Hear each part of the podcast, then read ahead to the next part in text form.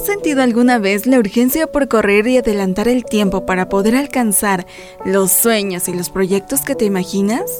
¿En alguna etapa de tu vida has sentido prisa por encontrar una pareja?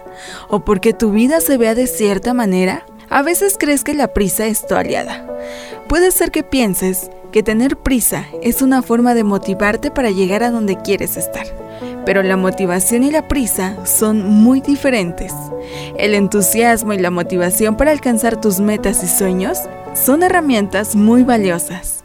Defiéndelas, cuídalas y hazlas crecer, porque son las guardianes que cuidan tus sueños.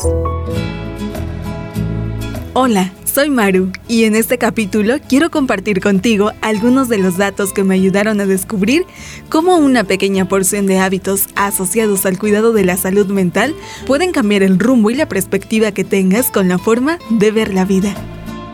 La motivación viene de tu fuerza interior, en cambio la prisa casi nunca es realmente tuya. Muchas veces viene del mundo exterior y es una voz que te dice que te compares con otros o que te pide que tu vida se ve de cierta forma. Esas ansias de ser o tener, de correr para alcanzar estereotipos, te roban todo lo bonito del camino. La prisa te quita la oportunidad de disfrutar, te quita el espacio que necesitas para poder escuchar a los demás, para desarrollar conexiones profundas y para maravillarte por el amor que la vida desborda en sus detalles más pequeños.